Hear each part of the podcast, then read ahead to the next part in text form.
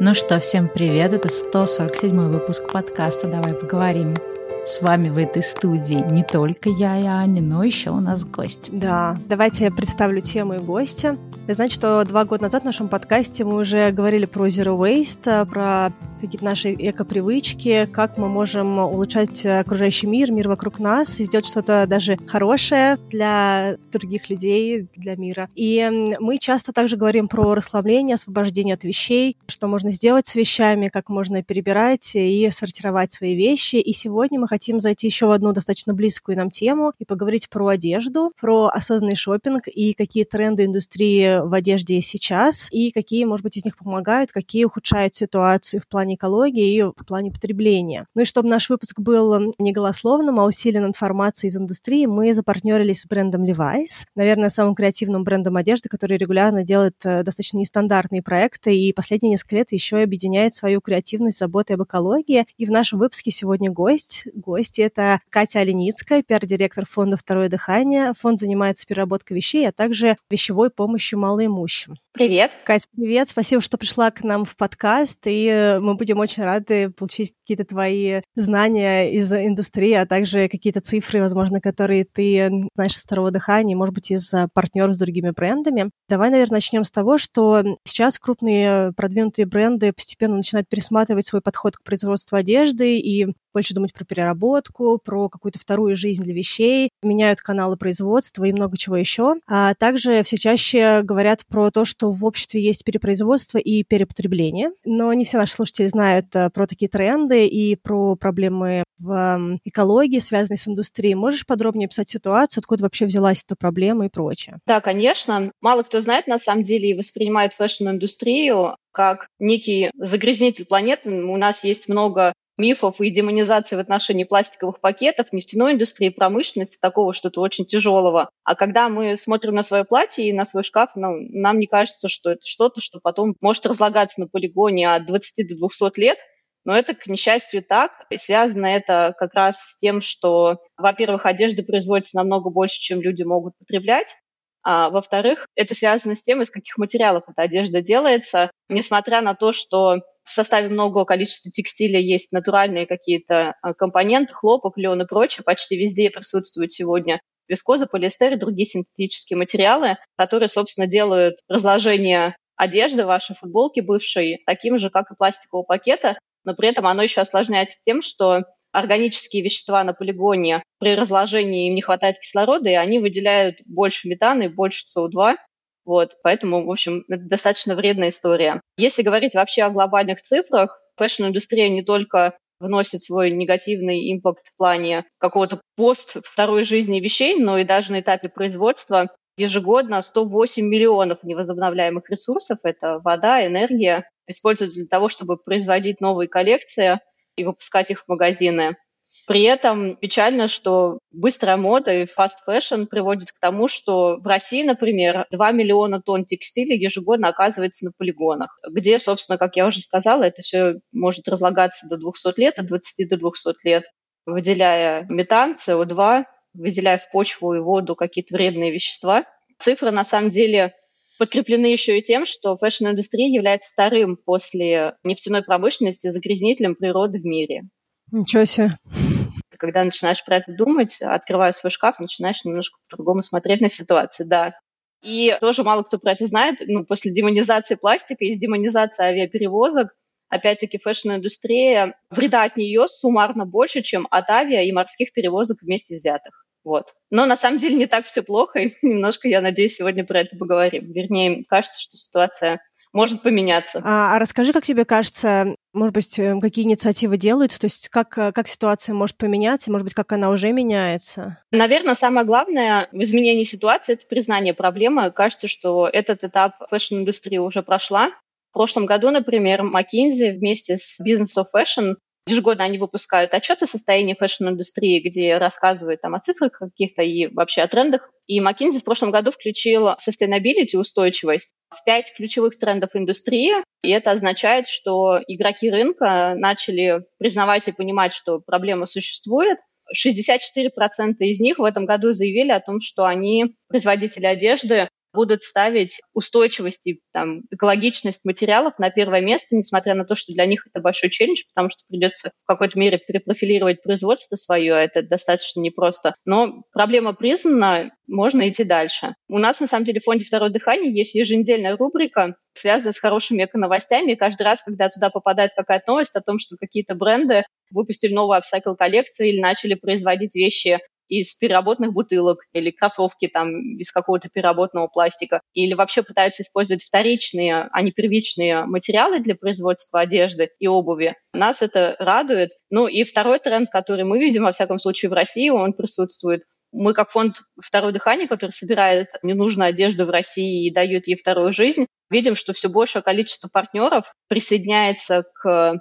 системе сбора, к инфраструктуре сбора ненужной одежды. С нами ну, почти все ключевые бренды, которые люди могут пойти за покупками. Представьте себе торговый центр, и вот если в Москве представить себе, например, Афимолл, там примерно там 8-9 контейнеров может стоять, куда люди имеют возможность принести одежду. Круто. Да, такой некий индикатор того, что бренды, в том числе крупные, а это H&M, это Levi's, middle up сегмента фэшн ритейла, признают проблемы и пытаются с ней что-то делать. Да, это, кстати, здорово, что вы как игрок, вы можете видеть, как эти тренды меняются, а вот как-то в таймлайне можно посмотреть, насколько вообще больше компаний присоединяется, ну, то есть какие-то даже сравнения, например, там Сейчас вот столько-то участников, да, или игроков, до этого там меньше было интересно. Просто здорово послушать тоже про то, как, ну, действительно какие-то инициативы происходят, потому что часто же есть еще какие-то маркетинговые инициативы, но вот с точки зрения реальных инициатив, как это все заметно. Мне кажется, самый там ключевой момент — это даже не столько, сколько брендов присоединилось, а столько, сколько одежды мы начали собирать. В 2015 году когда фонд только появился, мы за весь год собрали примерно 100 тонн одежды. В прошлом году мы собрали 738 тонн одежды в более чем 700 пунктов приема одежды. И если вначале мы были всего там в 22 пунктах приема, были там первые бренды, которые к нам присоединились, то теперь кажется, что все от Икеи до H&M, у которых своя собственная, конечно, инициатива, в России, во всяком случае, не знаю, как в мире это происходит, начинают вносить свой вклад в развитие этой инфраструктуры. Почему это важно? Потому что помимо того, что ну, есть проблема сбора да, ненужной одежды, есть еще привычка потребителя не все люди, например, готовы воспринимать одежду как отход, который нужно и можно переработать, который приносит какой-то вред или может приносить пользу, если эти вещи использовать повторно. И каждый бренд, который присоединяется к программе, например, второго дыхания, вносит огромный, невосполнимый, скажем так, вклад в развитие привычки у человека не выкидывать вещи ну, там, в мусорный бак и не приносить ее, знаете, как многие думают, ну, я в пакетик сложу и рядом с большой урной положу, кто-нибудь заберет. Почему это важно? Потому что если текстиль попал в общие отходы, например, вы, ну, в мусорку, даже если в пакет его завязали, текстиль пропитался запахами, он стал влажным, на нем появился грибок, и его переработка становится невозможной, понятно, невозможно никуда передать на благотворительность. Поэтому каждый новый бренд, который присоединяется к нам и делает возможным 100-тонный сбор одежды ежемесячно, это цифра, на которую мы сейчас выходим, это вклад в общий в, в развитие привычки. Повторюсь, если за первый год работы мы за 100 тонн собрали только за весь год, а сейчас собираем за один месяц. Если говорить, да, об инфраструктуре сбора, первый год у нас было 22 пункта приема, сейчас почти 800. Из них значительная часть, там у нас собственных около 150 контейнеров, а все оставшиеся – это контейнеры наших партнеров, таких как Levi's, Tommy Hilfiger, Uniqlo, Ikea, Хендерсон. Почти все марки одежды, в которые вы приходите за одеждой в России, они, кажется, что представлены в общей своей массе в программе сбора второго дыхания. Мы вместе с ним партнеры, да. Да, кстати, интересная идея, что, казалось бы, как э, бренды могут помочь в этом, да, но вот интересно, что как раз именно через бренды развивается привычка у потребителя. Вообще даже информация вначале появляется да, о том, что есть определенный способ, каким образом надо эту дальше одежду сдавать, и второе, то, что появляется мотивация, потому что об этом говорит твой любимый бренд. Это, кстати, интересная вещь, потому что я даже так никогда не думала в таком вот ключе. Да, конечно, потому что представь себе, ты приходишь в магазин, а если бренд еще стимулирует тебя, например, к тому, чтобы ты приносил ненужную одежду, mm-hmm. скидками, купонами, какими-то дополнительными бонусами за твою активность экологическую. Во-первых, у тебя возникает ощущение, что ты вносишь вклад в решение общей проблемы, и у тебя в голове все равно формируется привычка вот эта вот приносить ненужную одежду. Вещь стала ненужной, не нужно нести ее на полигон.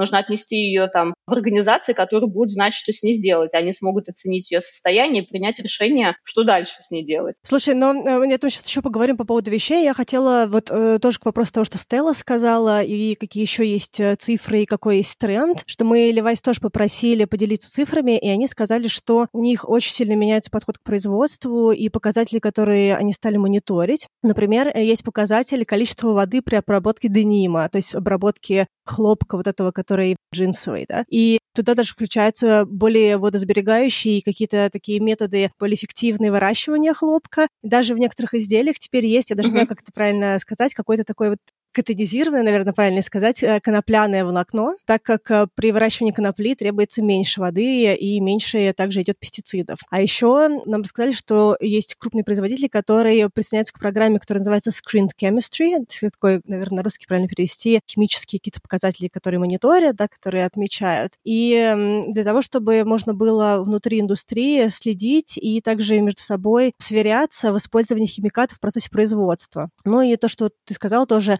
что вводится контроль за поставщиками с точки зрения экологичности, и э, также вот все, что связано с этичной модой, стоимостью труда, работы на швейных фабриках и прочее, прочее. То есть постепенно меняются целые циклы производства, и даже какие-то очень необычные показатели становятся частью ведения бизнеса. Да, и на самом деле это очень здорово. Как я уже сказала, 64% игроков рынка говорят о том, что они будут переходить как раз на материалы, о которых ты рассказала которые, ну, технически, во-первых, при их производстве используется меньше природных ресурсов, потому что хлопок, например, достаточно сложная история, связанная с тем, что для того, чтобы выращивать достаточное количество хлопка, в землю могут использоваться различные стимуляторы роста, а если попытаться заменить хлопок на какие-то другие материалы, как ты сказала, там конопляные какие-то волокна, то кажется, что мы меньше забираем ресурсов у природы. То есть это, знаете, такой первый срез вопроса, когда уже на этапе производства люди, производители начинают задумываться о том, чтобы забирать у природы меньше. И дальше второй этап, когда материалы, из которых производится одежда, должны быть перерабатываемые. Почему? Потому что вот сегодня 60% одежды в мире производится из синтетических материалов, и она в мире нигде в промышленных масштабах, кроме двух стран, Дании и Нидерландов, она не перерабатывается. Кажется, что производители, которые приходят, например, на производство одежды из односоставных тканей, допустим, стопроцентный полиэстер, это лучше, чем многосоставный, потому что, ну, представьте себе нить, в которой несколько составов. Ее уже невозможно разволокнить, вытащить одну ниточку вискозы, да, и попытаться ее переработать. А стоимость переработки и так убыточна, да, в, в такой парадигме она вообще закроется. Невозможно даже эксперименты никакие проводить. Вот. Ну да, в целом это очень важно и здорово, что индустрия идет в эту сторону потому что есть запрос от потребителя и есть инициатива со стороны производителей, поэтому кажется, что позитивные тренды все равно в этом существуют. Хорошо. Слушай, а расскажи тогда, наверное, про вообще переработку вещей. Это что ты сказала, что все больше брендов присоединяется, и что это э, очень важный вклад, как вообще работают э, эти партнерские проекты. И э, если, допустим, бренды с вами запартнерились, они собирают только свои вещи, то есть, ну, то есть своего бренда, или туда можно сдавать мультибренды, ну и вообще как там у вас партнерство только с точки зрения того, что вы собираете вещи, или какие-то инициативы, они тоже отличаются, и какие-то другие вещи тоже вы делаете совместно на, ну, на улучшение ситуации? Угу. На самом деле все условия партнерства, они зависят от бренда, но в большей степени самый частый вариант это когда бренд, например, Levi's устанавливает у себя контейнеры по сбору ненужной одежды, туда можно принести условно все вещи любых брендов, и все эти вещи приезжают на склад второго дыхания. У нас два склада в Москве и в Костроме. Это огромные такие помещения, как вы себе представляете, производственные помещения заваленные до потолка 10-метрового тюками с одеждой. Вот примерно так это и выглядит. Вот. Вещи приезжают к нам на склад, мы их взвешиваем, мы точно знаем там, сколько вещей из какого контейнера приехало. Для чего нам это важно? Для того, чтобы, например, по Левайсу мы могли знать, что за два года инициативы мы собрали более двух тонн одежды, и это очень классно. В общем объеме это такая немаленькая цифра. После взвешивания вещи проходят ручную сортировку, Почему ручную? Потому что состав одежды определить машины невозможно. Вернее, это возможно, это стоит очень дорого. Например, один сканер для определения состава одежды стоит примерно ну, до 5 миллионов рублей для нас, как для благотворительного фонда, это неподъемные какие-то деньги. Вот. Поэтому мы сортируем вещи вручную. Наша сортировщица определяет состояние вещи. Если вещь в хорошем состоянии, мы не отправим ее на переработку, а либо вернем в экономику, либо передадим на благотворительность. И вещи, которые находятся в плохом состоянии, мы отправим на переработку, либо отправим нашим партнерам, либо сделаем это самостоятельно на своем производстве. Если говорить о возвращении в экономику, как это происходит? Нам могут сдавать какие-то, в Москве, например, это самая частая история, какие-то очень трендовые, брендовые вещи, которые на благотворительность где-нибудь под Костромской областью могут быть неактуальными, потому что запрос у людей там на получение ну, простых, практичных, прочных вещей. И мы эти вещи перепродаем в благотворительных магазинах второго дыхания, и продажи, собственно, в этих магазинах позволяют нам обеспечивать финансовую устойчивость фонда, оплачивать, собственно, труд работников, оплачивать логистику, оплачивать транспорт, оплачивать аренду склада, оплачивать эксперименты по переработке и прочую историю. Благотворительный блок работает таким образом. Мы выдаем вещи самостоятельно только в одном месте, в центре выдачи в Костроме, куда, в принципе, могут приехать все люди, которые нуждаются в вещевой поддержке какой-то. Но в большей степени мы работаем с сетью партнеров по благотворительности. Это центры социального обслуживания, общественные организации, фонды, которые работают с бездомными, многодетными, малоимущими семьями. Так как они работают на местах со своими благополучателями и людьми, которые находятся в сложной жизненной ситуации, они отправляют нам заявки, и мы точно знаем, что мы вот из общего сбора будем собирать 30 мужских курток, там 40 какого-нибудь шестого размера, да, 20 пар детских ботинок такого-то размера, и нет такой истории, что куда-то мы привезли вещи, они могут быть не разобраны. Вот. Там один из самых ключевых принципов работы фонда, то, что мы никогда не отправим на переработку то, что можно повторно использовать. Но в общей сложности получается, что из такого общего объема сдаваемых нам вещей примерно треть действительно переходит на переработку, и, к сожалению, там от, от 3 до 7, иногда до, в среднем 5% это мусор, это вещи, которые невозможно переработать. Например, это старая обувь, сумки и прочая история. Если говорить про направление переработки, то сюрприз, вещь не перерабатывается в вещи, одежда не перерабатывается в одежду, несмотря на то, что вы можете прийти в магазин, например, увидеть там бирку recycle, да, что-нибудь, но, скорее всего, эта футболка сделана не из бывшей одежды, а из пэт-бутылок. Вот. Всего 1% в мире из собираемой одежды, то есть не из производимой, там условно 25% в мире одежды собирается, и только 1% из этого собранного объема вновь перерабатывается в одежду. А в основном как бы продуктом, массовым продуктом переработки текстиля являются две вещи, очень такие обыденные. Это регенерированное волокно и техническая салфетка. Что такое волокно? Это расчесанный текстиль такой вспененный, который используется на производстве для набивки диванов, там, для производства, не знаю, утеплители, например. Такой прозаичный, скажем так, продукт переработки. И есть вторая история, это техническая салфетка. Сюда идут, например, ткани с хорошей впитываемостью, хлопок, например, тот же самый. Это порезанные, условно, на тряпке вещи, которые используются на производствах, на заводах, на автосервисах для того, чтобы протирать машинное масло, там протирать станки, делать уборку и прочее. Почему это важно? Потому что обидно использовать для вот этой технической салфетки новую вещь. И классно, что это бывшая одежда. При этом сюрприз, в России до сих пор большая часть технической салфетки производится не в нашей стране, а привозится из Европы. Я лично, когда про это узнала... Из Европы, даже не из Китая? Да, да, из Европы, где как раз вот собирается секонд-хенд, и также ну, как бы проходит несколько циклов сортировки, и режется на тряпки и приезжает к нам в Россию. Это немножко обидно, кажется, что мы способны собрать достаточно своей одежды для того, чтобы порезать ее на салфетке. Да, да.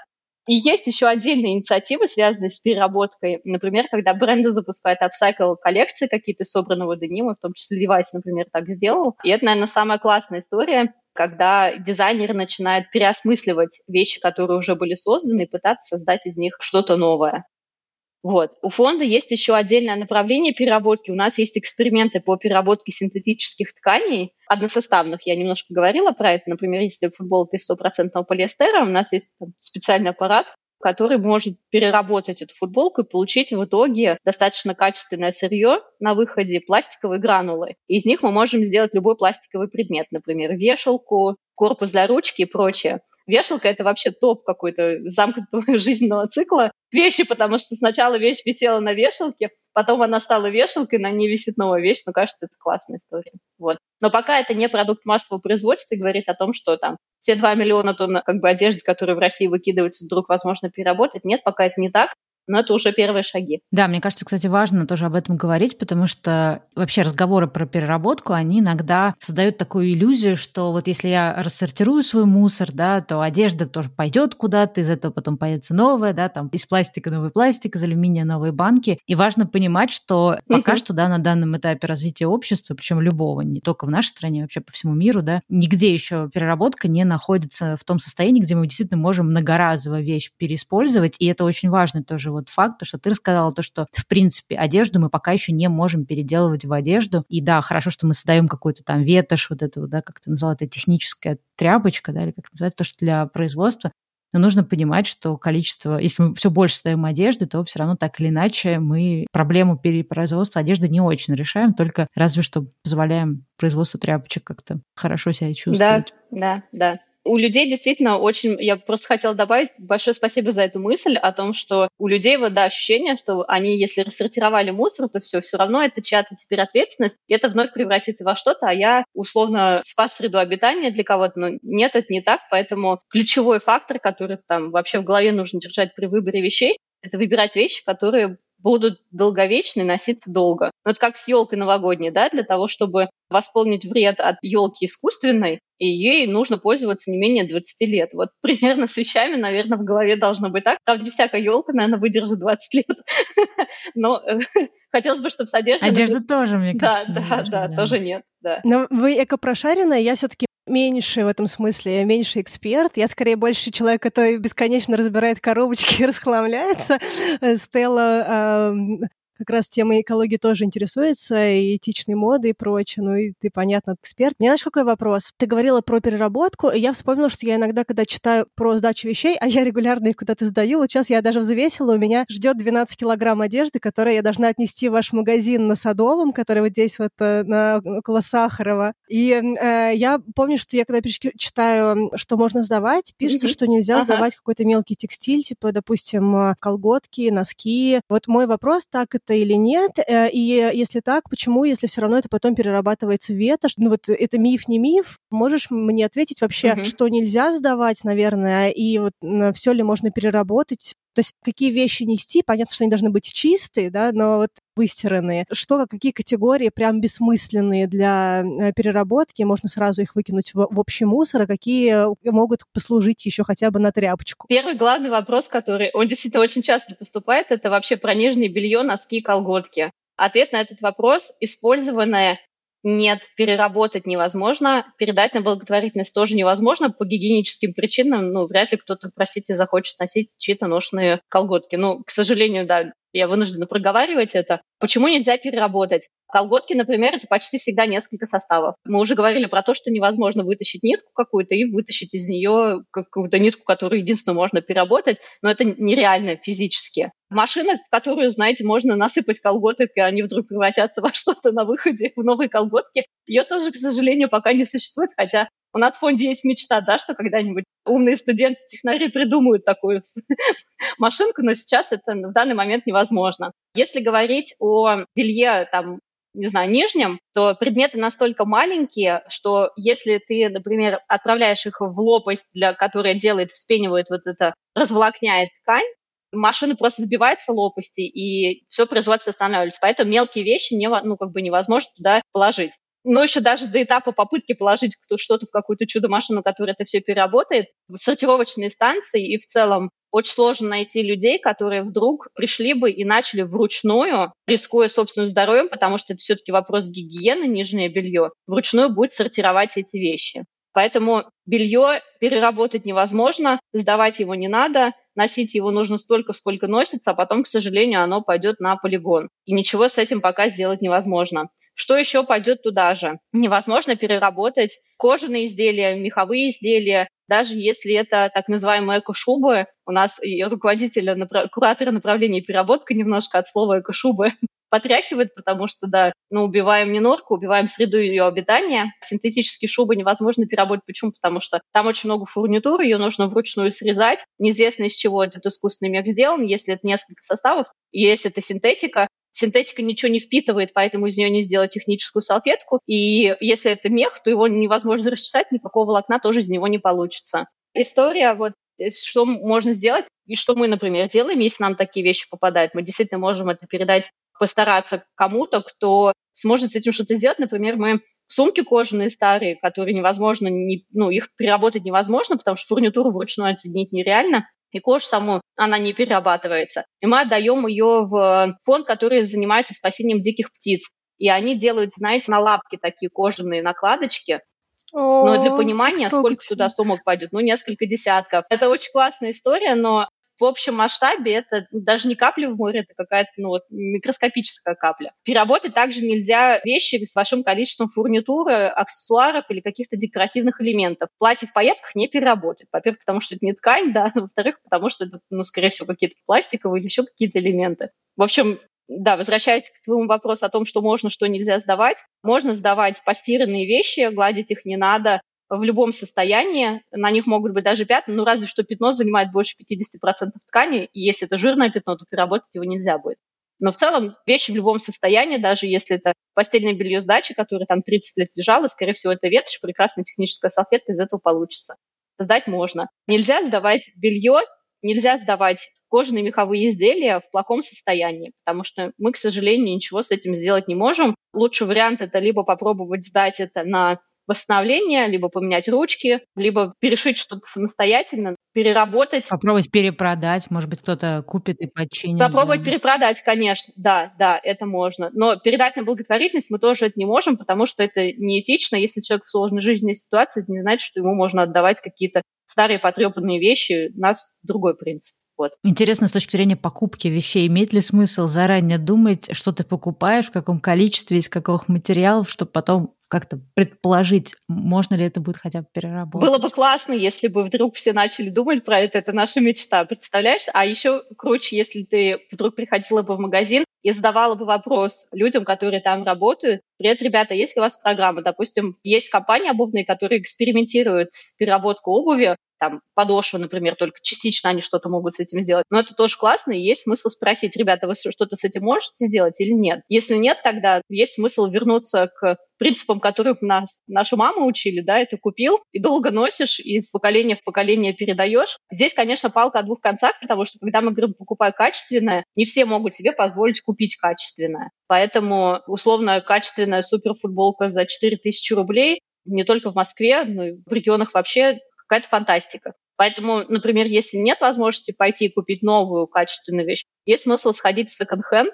Секонд-хенд сейчас это совсем другая история, не та, которую мы себе из 90-х помним, да, пыльные какие-то старые странные магазины с ужасной одеждой, с ужасными вещами. Сейчас у этого другая история, там действительно можно найти те же самые брендовые качественные вещи, просто они кому-то разонравились, люди из них выросли, не знаю, два раза надели, поправились, или вышли в офис, теперь это не актуально, либо наоборот уволились из офиса, и эти костюмы остались, куда их надеть, да, больше некуда, особенно после пандемии. Покупать качественно, если нет возможности купить качественное новое, есть смысл прийти в секонд-хенд, либо на ресейл-платформы. Есть Лакси, где можно купить брендовые вещи. Есть прекрасный телеграм-бот Плюм, где ты просто можешь обмениваться вещами, у тебя висит, например, блузка какая-то, ты ее три года не надевала. Сфотографируй ее, вдруг Ой, ты какую-то, да, новую, другую Я блузку найдешь. Такое. Да, да, да. На самом деле, да, я хотела тут сказать, что, с одной стороны, ну вот я тоже сейчас прохожу этот процесс, да, что я стараюсь как-то вкладываться в какие-то бренды ответственные, этичные, экологичные, думать о том, чтобы носить э, долго, но вот недавно тоже смотрела видео одной блогерки, Вики Менды, и она сказала о том, что люблю экологию, люблю минимализм, могу носить одну и ту же вещь месяц, но проблема заключается в том, что когда какой-то вещи пять лет, я уже на нее смотреть не могу. И вроде хочется быть, да, минималистом, и вроде хочется быть экологичным, но реально мы так сейчас устроены, что нам, ну, хочется вот этой какой-то смены, да, какой-то там смены стиля, смены гардероба, и мне кажется, действительно, вот сейчас как будто бы секонды — это какое-то спасение, да, потому что, ну, можно, конечно, всем одеваться в одну там черную футболку и ходить только в ней, но правда заключается в том, что есть люди, которые самовыражаются через одежду, и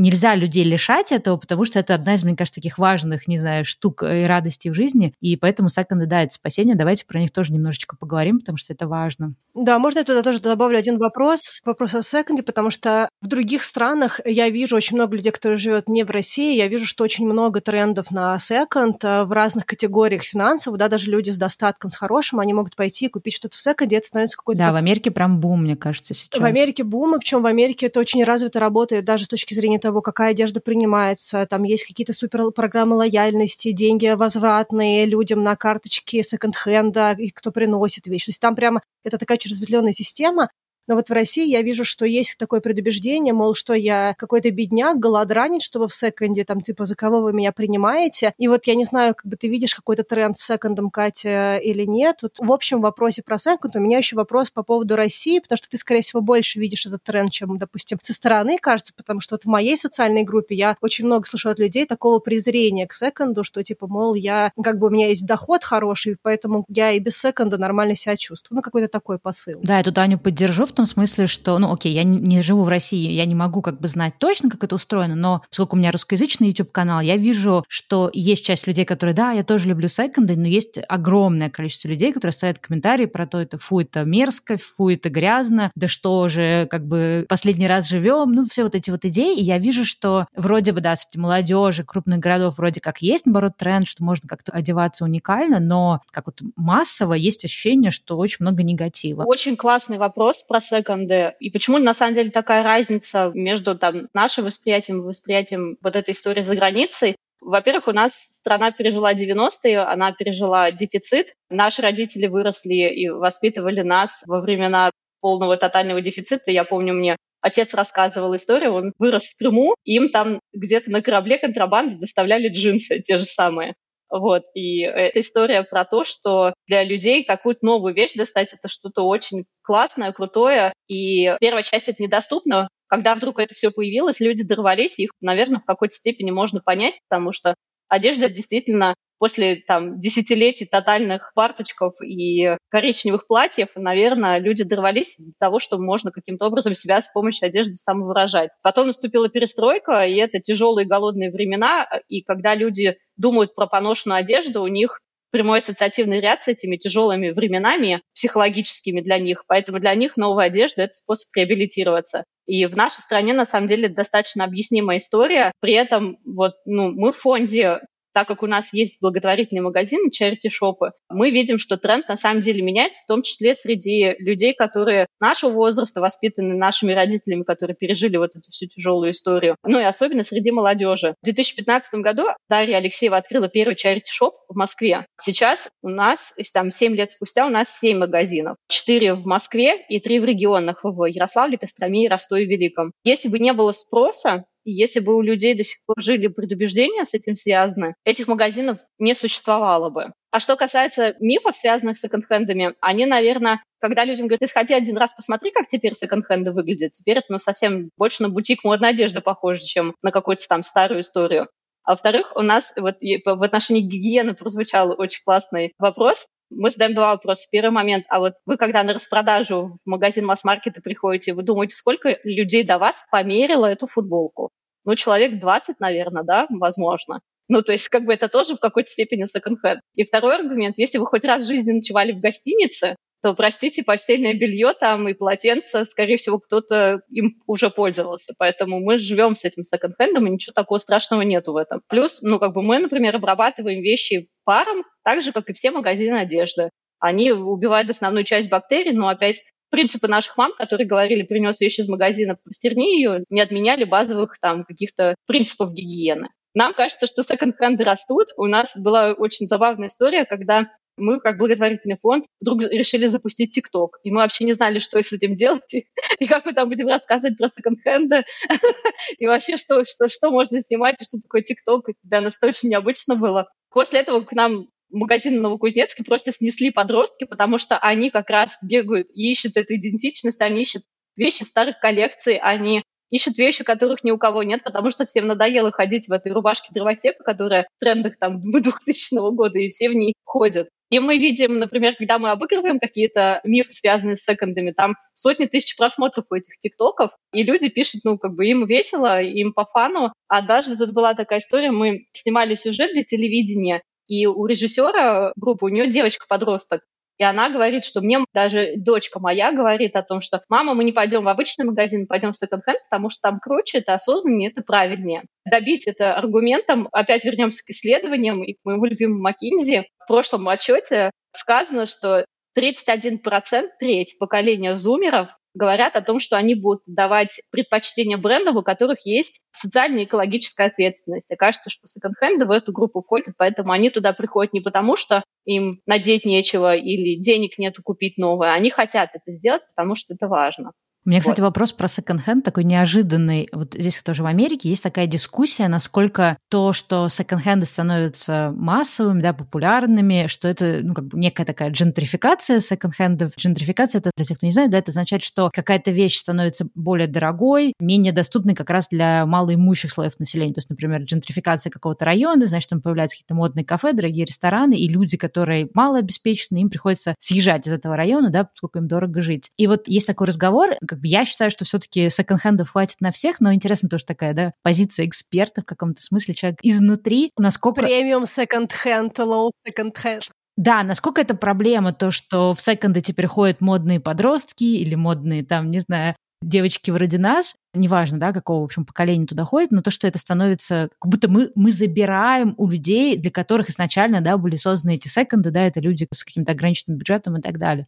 Насколько это проблема? Наверное, не будучи на месте этих людей, сложно говорить, но если порассуждать, кажется, что если ты действительно в такой ситуации, когда как 15% российских семей, когда у тебя нет возможности купить новую одежду, проще и, возможно, правильнее прийти фонды, которые соберут тебе эти вещи бесплатно. И это позволит сэкономить тебе семейный бюджет, даже не тратить на эти вещи в секонд-хенде. Если у тебя есть право и моральные, подтвержденные документами для тех э, организаций, где это спрашивают, ну, нет смысла даже ходить в секонд-хенд, одежда будет доступной mm-hmm. благодаря инициативам, которые мы, второе дыхание делаем, и делают наши партнеры. Если говорить о ценах в секонд-хендах, да, наверное, ощущение, что ты за 300 рублей там купишь себе брендовую сумку. Нет, это неправда. Она явно и точно будет в несколько раз дешевле, чем новая, но она не будет стоить 2 копейки. Вместе с тем в секонд-хенде по-прежнему цены намного ниже, и они не поднимутся до вещей, ну, просто потому что потребитель их не купит. У нас иногда бывают такие случаи, когда нам приходят и говорят, М, а мы сейчас видим эту вещь, допустим, там, из какого-нибудь middle сегмента, сейчас она на распродаже стоит 1200 рублей, а у вас, условно, она стоит 1500. Мы же не можем следить за всеми позициями в, в распродажах. Как бы с такими вещами ты ничего не сделаешь, но вместе с тем ты все равно приходишь, и цены там явно ниже, чем в обычном магазине. Поэтому, ну, мне кажется, что нет, никто секонд-хенды у людей, которые нуждаются в покупке более дешевых вещей, не забирает. Более того, вот этот тренд, наоборот, на то, что люди даже с достатком ходят туда, позволяет им внутри психологически сохранить какой-то комфорт и достоинство. Потому что они говорят, я иду в секонд-хенд, потому что мне надеть нечего или денег нет купить. Я иду в секонд-хенд, потому что я сильный, я молодец, и я делаю осознанный поступок. И когда человек думает так о себе и говорит, э, видит, что делают это те же самые знаменитости, Сара Джессика Паркер, да, в своем каком-то новом сериале, развод, я слышала, что все ее образы созданы из вещей, собранных на блошином рынке.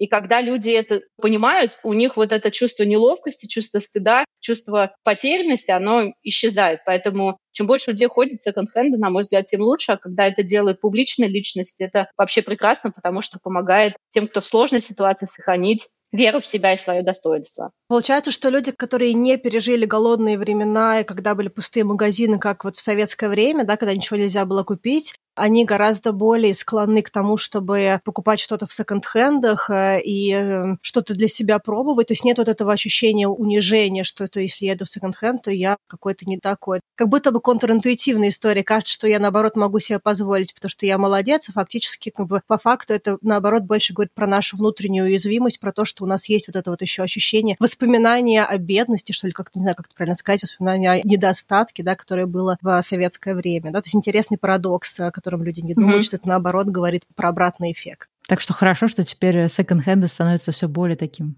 трендовым чем-то. Да, да. Да. Давай, наверное, немножечко поговорим еще про upcycle, да, потому что все-таки есть уже брендовые инициативы, э, допустим, у того же Левайса Часто бывают какие-то партнерские проекты с другими брендами. Вот, например, последний какой-то был проект, где они партнерились с Вереей, и к дениму они, чтобы добавить какого-то такого уникального флера, добавили какую-то фурнитуру, или какой-то другой кусок ткани, допустим, который чаще бывает верее, да, допустим, какие-нибудь ажурные вставки, да, или были какие-то там у них бра с панковскими шипами, что-то еще. То есть вот насколько апсайкл сейчас уже наверное, сказать популярен не совсем корректно, но вот насколько ты видишь рост тренда на upcycle в России, потому что, ну, как бы понятно, что на Западе его сильно больше. А если говорить про Россию, какие есть инициативы, если уже upcycle прям в каком-то таком вот широком применении ну, внутри индустрии, или это пока что такие вот редкие проекты?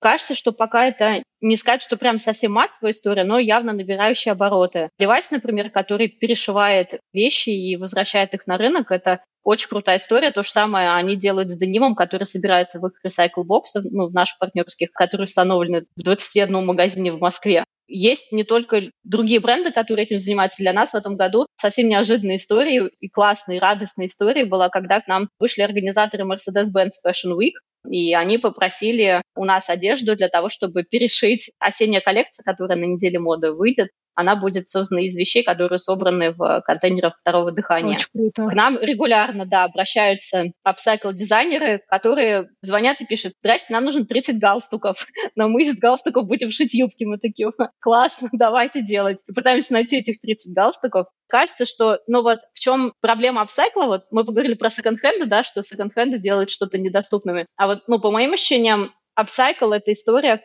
особенно когда она дизайнерская, она почти всегда сейчас дизайнерская, вот это та история, которая пока широкой публике может показаться недоступной. Есть в Москве прекрасный бренд Пиджмак, они прям, девчонки перешивают пиджаки, вот, и делают, ну, какие-то абсолютно уникальные вещи дизайнерские, которые кажется, что ты будешь долго беречь, долго носить. Но цена их явно там приближается даже или превышает middle up сегмент, и апсайкл коллекции могут быть недоступными широким слоям населения, которые могли бы там на каждом шагу эти вещи покупать.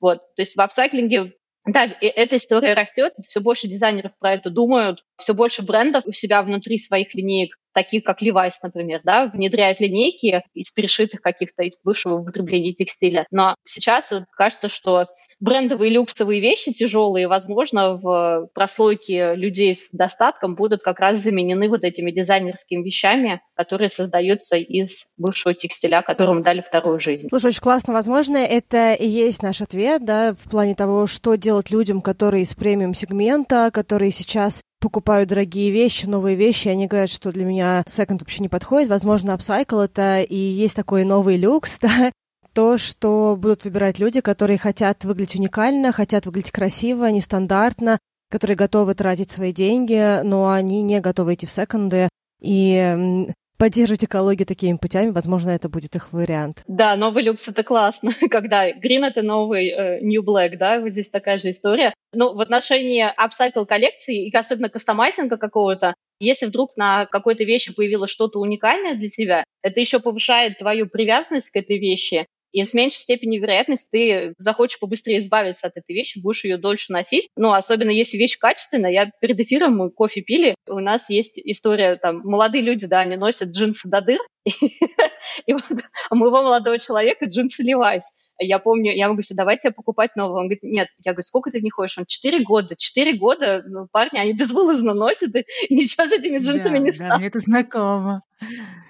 Да, и это, но это так классно, что это, ну, как бы вещь, которую ты носишь долго, она, бог знает, когда куплена, она классическая, она до сих пор в моде, а если бы на нем еще было вышито какое-то его имя, его вообще наверное, не, не заставить вылезти из этого было. Да. К чему я это все говорю? Когда бренды, которые ну, присутствуют в сознании потребителя как массовые, делают кастомайзинг и апсайклинг более доступным и более простым, это еще один маленький вклад, но из маленьких шагов создается большой путь, да, когда вот потребитель начинает привыкать к тому, что у вещи есть ценность, ее нужно носить дольше, она для меня представляет ценность, потому что для нее кто-то постарался, подшил там под меня, подогнул ее или вышел, вышивку какую-то на них сделал. И кажется, что это тоже выносит вклад в изменение сознания потребителя, когда мы прожили несколько десятилетий в отношении того, что проще выкинуть и купить новое, чем хранить, беречь и носить дольше старое. А апсайклинг — это как раз та история, кастомайзинг, которая вносит вот этот положительный вклад в изменение сознания людей.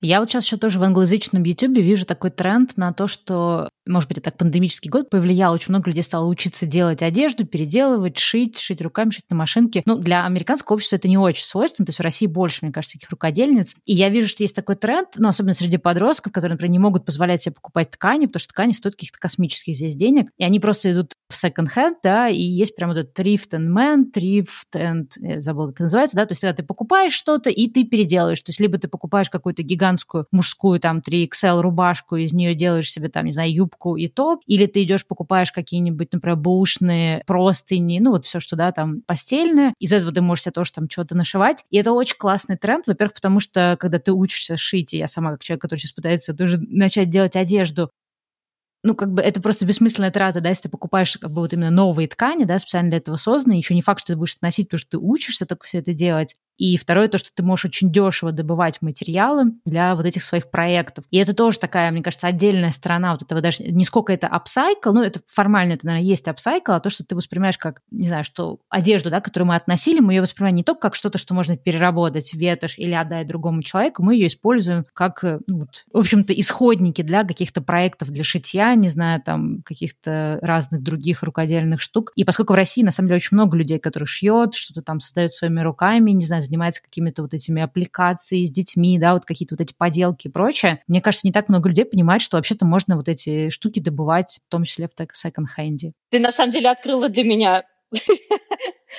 какой-то, да, это новая идея, я честно, про это никогда не думала. Почему-то я реально думала, у нас просто у фонда есть мастерские, где мы приглашаем людей сделать там кастомайзинг или починить какие-то устаревшие вещи. У нас есть оборудование, у нас есть мастера, которые я приносила, там белые кроссовки, знаете, которые больше, чем сезон не относишь, потому что они потом серыми становятся. И мы их красили там. Но я почему-то никогда, мне в голову не приходила мысль о том, что действительно можно пойти в секонд-хенд, взять там вещи и ткани оттуда использовать. Большое спасибо за идею, я никогда про это не думала. Классно, да. Ну да, и вот у нас тоже много всяких людей, кто занимается там вот эти квилтинг, какие-то делают скраббуки да. и прочее. И все покупают новые ткани, заказывают в Китае, хотя на самом деле можно, мне кажется, очень крутые ткани находить именно ну, в секонде. Да, да, безусловно. Кать, слушай, вот ты много говоришь по поводу того, что много разных инициатив идет, вот, э, допустим, даже нашим партнером с Левайсом. Скажи, а есть ли какие-то очень необычные, может быть, инициативы уникальные? Потому что вообще Левайс по миру на протяжении последних десятилетий, он как раз известен тем, что он делает достаточно такие дерзкие инициативы, какие-то такие прорывающие индустрию, да, что-то нестандартное, необычное. Есть ли что-то в, не знаю, таком сундучке проектов или, может быть, что-то вы планируете делать, что вот тоже такое для России как минимум нестандартное, новое, уникальное и прочее. Да, на самом деле сейчас, вот прям буквально на днях, Levi's запускает какую-то образцовую просто инициативу отношения к одежде и к собственному бренду, к предметам, которые бренд производит. Что они делают? В 21 магазине Levi's в Москве стоят наши совместные контейнеры, и из джинс, которые собраны в этих контейнерах, Levi's и творческое объединение «Кружок» создали апсайкл-коллекцию, какие-то сумасшедшие дизайнерские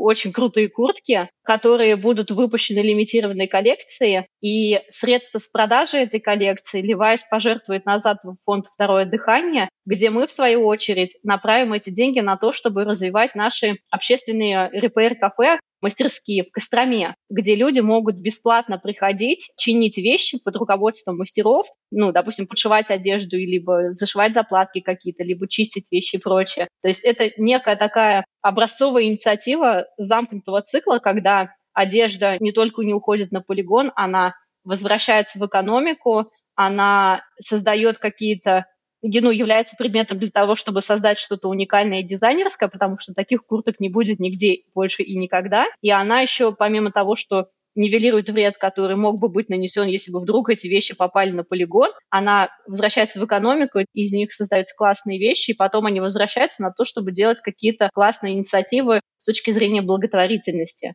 Очень крутая история. Мы рады вообще, что это была, собственно, инициатива Левайса. И для нас это было неожиданно, приятно и, знаете, некой такой иллюстрации того, как можно, если подумать и попытаться что-то придумать, как можно что-то изменить. Вот, очень классная история. Мне, кстати, понравилась идея с тем, что вот эти есть мастерские, где учат людей чинить. Я тут как раз недавно хотела поделиться, недавно читала книгу, не могу найти название, по-моему, называется... А, mending matters, то есть э, mending это по-английски, да, как-то починка как раз одежды, что починка имеет смысл. И в России, опять же, мне кажется, все-таки хоть есть какие-то слои населения, которые занимаются ремонтом вещей и одежды, в Америке абсолютно здесь... Ну, здесь очень дешевая одежда, очень много масс-маркета дешевого, и здесь, в принципе, никому даже в голову не придет ничего чинить, потому что, ну, у тебя футболка стоит 5 долларов, что ее чинить? Дороже нитки с иголкой будут. И нету совсем культуры починки, и наоборот, как раз вот новый такой тренд, то, что нужно нужно заботиться и не просто чинить, что можно как-то украшать. Вот как раз в этой книге там идея про то, как с помощью интересных стежков, накладок можно те же починить джинсы, там как раз на джинсы, очень, на джинсовую одежду большой упор, на то, что можно там из джинсов перешить какой-нибудь, не знаю, там передник или еще что-то, да, то есть тоже и апсайкл есть, и починка вещей, то есть какое-то украшение. И я даже когда читала эту книгу, как раз подумала, вот мы говорили про то, что, да, мужчины долго носят джинсы до дыр, у меня как раз у мужа были такие джинсы, мы их выкинули там год назад, и я там сейчас уже думаю, такая, ой, надо было оставить, можно было бы на них потренироваться как раз вот с точки зрения какой-то такой креативной починки. И вот это тоже здорово, что в какой-то момент как-то ходить в починенной одежде было не модно, а сейчас как будто бы тренд потихонечку возвращается. Поэтому вот эта идея с мастерским мне прямо очень понравилась. Да, ее ценность еще в том, что мы как фонд, ну, во-первых, это бесплатно для людей. Ты можешь прийти, принести любую вещь, можешь прийти, не покупать, например, швейную машинку, а оверлок. Правильно ты говоришь, что иногда реально стоимость ниток или ткани, она превышает стоимость вещи на распродаже, и люди думают, ну зачем я буду вообще тратить свое время и усилия на это. К нам ты можешь прийти, ну и оверлок, он стоит десятки тысяч рублей, и швейная машинка хорошая, она, у нее нет предела вообще. Не нужно покупать это, можно прийти и сделать это у нас бесплатно. И в Москве, и в Костроме, если ты не умеешь сама делать, у нас есть мастера, которые научат, например, там техники тайда, это как красить футболку, если, допустим, на нее пятно появилось. Тайда – это классная техника окрашивания, которая тоже позволяет эти вещи спасать. Кстати говоря, про возвращение привычек и ТикТок. У нас у фонда самый популярный, не у Charity Shop, а самый популярный ТикТок и вообще самый популярный пост в Инстаграме нашем оказался. Пост про то, как новые экологичные привычки, это давно забытое старое доброе прошлое, Например, авоськи, да, раньше ходить с авоськами было классно. Сдавать стекло в, в пункты приема, это вот привычки, которые возвращаются. Чинить одежду сюда же относятся. Ну вот в чем разница, наверное, между Россией и другими странами. Мы все девочки учились на уроках труда шить фартуки, поэтому, наверное, немножко да, знакомы, что такое иголка, нитка. И, наверное, нам проще этому научиться. Вот. Ну что, и, наверное, уже подводя как-то итоги сегодняшнего выпуска, давайте попробуем резюмировать все то, о чем мы говорили, и вообще поговорим о том, в двух словах, да, как-то по пунктам, как нужно сейчас относиться к одежде, к потреблению, к покупке, какой-то последующей жизни одежде, потому что вот как раз последняя кампания Levi's — это «покупай осознанно и носи дольше». Давайте попробуем по пунктам раскрыть и резюмировать, что вообще подразумевается под этим таким новым подходом, да, «покупай осознанно и носи дольше». Наверное, кажется, что первую привычку, которую нужно формировать, это действительно думать, нужна ли тебе эта вещь. Если это седьмая пара джинс одинаковых, задать себе вопрос, надо это или нет. Вторая вещь, наверное, не гнаться за трендами и отдавать, может быть, предпочтение вещам, которые будут служить дольше, не будут выходить из моды, идут тебе, идут твои фигуры, создавать свой стиль какой-то. Если купил вещь, при покупке вещи надо, наверное, оценить ее качество, потянуть за швы, не знаю, попробовать молнию, застегнуть пуговицу, убедиться в том, что действительно она качественная. Совсем, наверное, топ, если вдруг человек посмотрит на этикетку и убедится в том, что условно это хлопок. Синтетики там мало, это значит, что с высокой долей вероятности вещь можно переработать.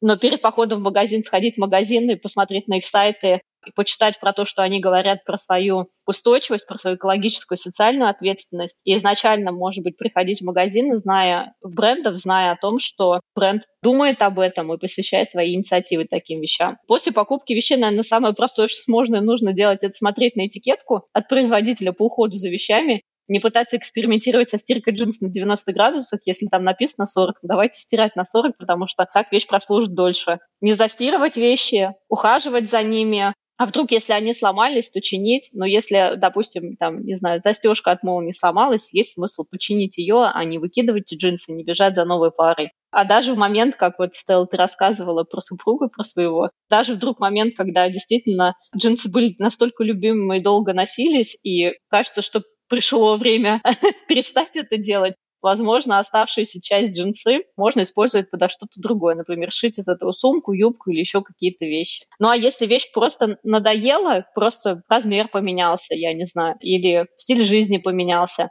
ни в коем случае не выбрасывать одежду, зайти, например, на сайт второе.ру, посмотреть, где ближайший контейнер наш, и принести вещь туда, а мы ее оценим и придумаем, дать ей вторую жизнь. Да, кстати, вот про, про стирку одежды мы не говорили, тоже очень важный пункт, один из таких важных аспектов, что ответственное отношение к стирке, да, там стирать, например, холодной водой, потому что вроде как кажется, что ничего не отстирается, но на самом деле почти все отстирывается на холодной воде, ну, за каким-то редким исключением, если, не знаю, ты там, не знаю, в грязи извалялся, да и то, мне кажется, если это свежее, то это все отстирается. И всякие тоже советы про то, чтобы не смешивать там белое с черным э, и как-то так э, бережно бережные какие-то средства использовать для стирки, потому что это тоже позволяет, в общем-то, сохранить как бы то, как долго вещи с нами живут, и, соответственно, наше желание избавляться от них или нет. Да, безусловно. Катя, спасибо тебе огромное, что пришла к нам, рассказала столько внутренней информации. Мне, как человек, который постоянно расхламляется, очень было интересно узнать, что вы делаете и куда что носить. Вообще, мне кажется, что культура отношений с вещами в России, она сейчас такая достаточно консервативная, и мне очень грустно, когда кто-то говорит, да куда я это понесу, кто это будет носить, это никому не нужно, не хочу, там, я буду кого-то оскорблять, если принесу то, что я уже носила, и кому нужно постельное белье, я на нем спал, и многие другие вещи. И мне кажется, что часть э, вещей по поводу переработки, более осознанного отношения к одежде, какие-то вещи, связанные с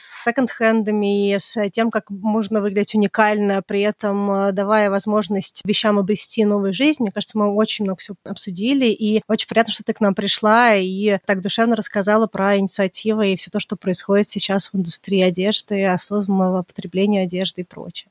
Большое спасибо за приглашение. Вдвойне, втройне, в десятерне приятнее, что вы поднимаете эти темы, потому что чем больше людей будут знать и задумываться об этом, тем больше возможностей у нас будет для того, чтобы проблему превратить в задачу и уже дальше ее как-то решать. Большое спасибо.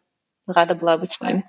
Да, мы тоже. Ну и мы благодарим нашего спонсора тоже Левай, что они тоже нас поддержали в этом выпуске и дали какую-то информацию, сконтактировали с вами, ну и вообще, что получилось такой, мне кажется, очень душевный выпуск. Да. Ну что, тогда до следующей недели, Стелл и Кать, спасибо, что пришла, и до новых встреч, до связи. Пока. Пока. Пока-пока.